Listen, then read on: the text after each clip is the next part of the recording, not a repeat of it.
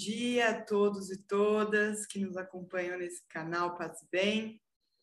É, essa manhã dessa segunda-feira quero começar com um mantra talvez muito conhecido entre nós, o Maha Mantra Hare Krishna.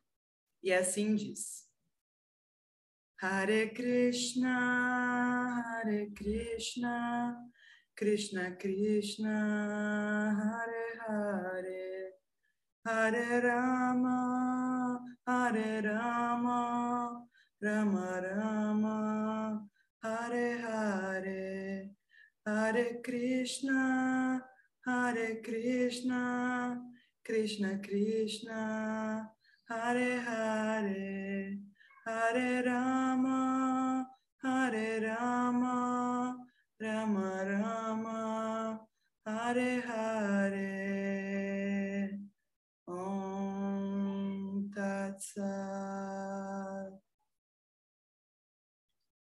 Cantar os nomes do Senhor, os nomes de Deus.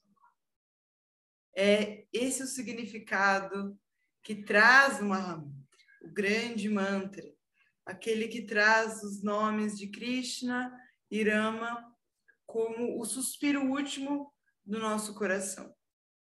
Um dos nomes, dois dos nomes, na verdade, dessa, dessa deidade, desse Deus que está além de todo nome e forma. E nesse caminhar das espiritualidades asiáticas, orientais, da qual eu me encontro nessa fronteira, quando eu morei na Índia, estudando sobre o diálogo interreligioso, o enfrentamento da pobreza, é, estive em um templo chamado Ramakrishna Mat. É, a tradição Ramakrishna vem de um guru chamado Ramakrishna e de, sua, de sua parceira e também fundadora da tradição Sarada Devi. E quando eu estava lá é, em Hyderabad, numa cidade do sul da Índia, eu perguntei ao Swami que se chamava que, que se chamava Bodha Mayahana, e ele e eu perguntei: qual é o maior ensinamento do Bhagavad Gita? E o Bhagavad Gita, ele é um livro que é um poema, faz parte de um poema épico chamado Mahabharata. Ele é o 16º canto desse poema. E, e ele traz essa revelação de Krishna como o Deus Supremo, como é, essa deidade que vem até nós para nos ajudar, para nos libertar de todas as ilusões e muitas dessas ilusões que vivem dentro de nós. E, e um desses versos que esse Swami me disse foi o verso que consta no capítulo 2 do Bhagavad Gita, é, na esloca 1 e 2. E aí, assim diz: De onde vem esse inerte desalento, ó Arjuna, nesse momento de prova? Homens fortes não conhecem o desalento, Arjuna, pois isso não lhes confere nem o céu nem a terra. Não caia em fraqueza degradante, pois isso não faz com que um homem seja homem. Livra-te desse ignóbil desânimo e eleva-te como um fogo que fulmina tudo o que lhe está à frente. Fim de, de citação. Então, a gente tem nessa história do Bhagavad Gita essa, essa, esse desafio desse guerreiro, Arjuna, para enfrentar, para ir a essa guerra. E essa guerra é, faz parte da caminhada dele, o que se, que se chama de Dharma, faz parte desse caminho. Só que ele está muito desanimado. E a primeira coisa que Krishna faz nesse diálogo que, que é o, o Bhagavad Gita, esse diálogo de Arjuna e o, o guerreiro e Krishna, é esse chamamento, essa, essa censura até de Arjuna pelo seu desânimo, por esse desalento. Então, Krishna nos sacode dessa inércia. Então, esse foi o primeiro ensinamento que o Swami deixou como algo mais importante é, desse livro, que é esse despertar. Por vezes estamos nesse, nesse desânimo, nessa inércia, é, e é necessário que a gente saia dela, é necessário que a gente tire a poeira de nós, é, tire essas ilusões que nos corroem, essas névoas, para que a gente consiga agir conforme a nossa vocação.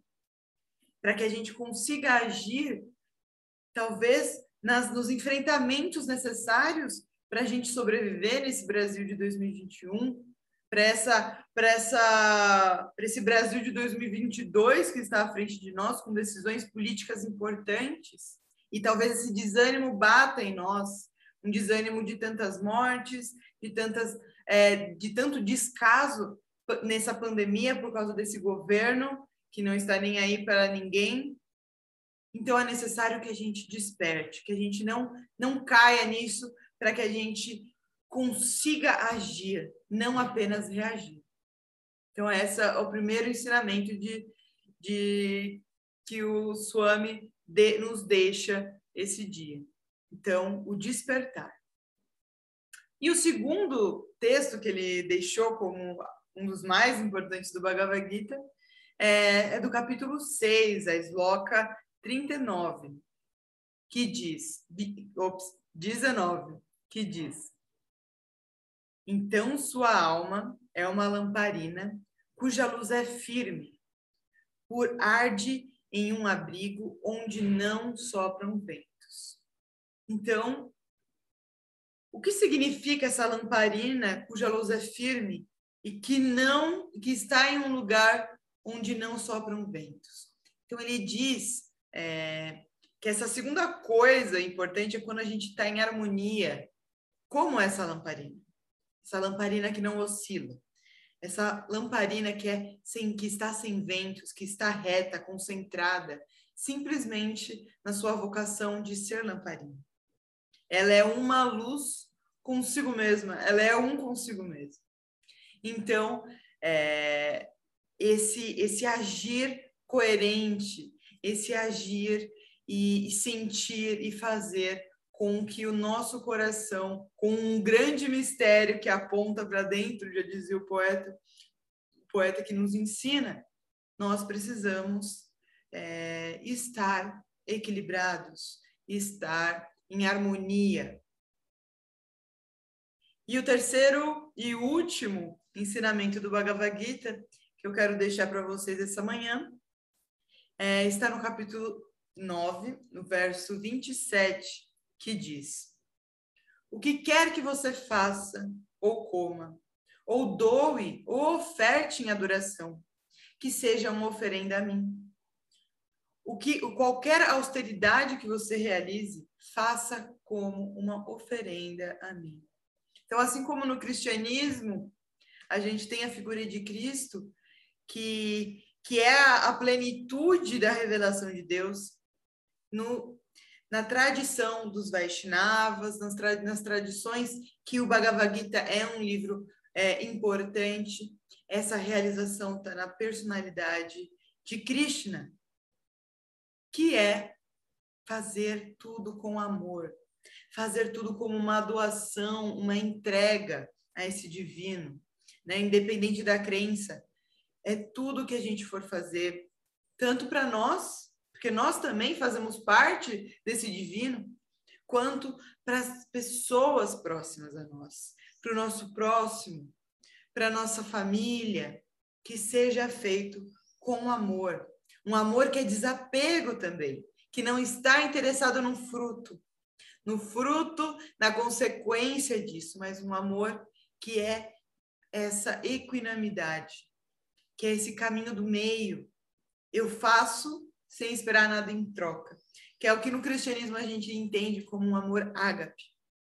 Então, tudo que a gente for fazer na nossa trajetória é deve ser feito com amor. Então, a gente tem o primeiro ponto, que é o despertar, sairmos dessa dessa inércia. O segundo ponto, que é o acalmar. Às vezes a gente está muito oscilante, nossa chama, né, da nossa vela está ali muito oscilante, mas nós precisamos acalmar, estar, estarmos em harmonia conosco. E o terceiro ponto, o amar. O amor como é, a expressão de Deus, a expressão do nosso serviço a Deus. Então a gente tem despertar, o acalmar e o amar como ensinamento para essa semana e que nós tenhamos uma semana abençoada é, com, com grandes sopros divinos para que nós consigamos resistir com criatividade, coragem e amor. Paz e bem, queridos irmãos e queridas irmãs.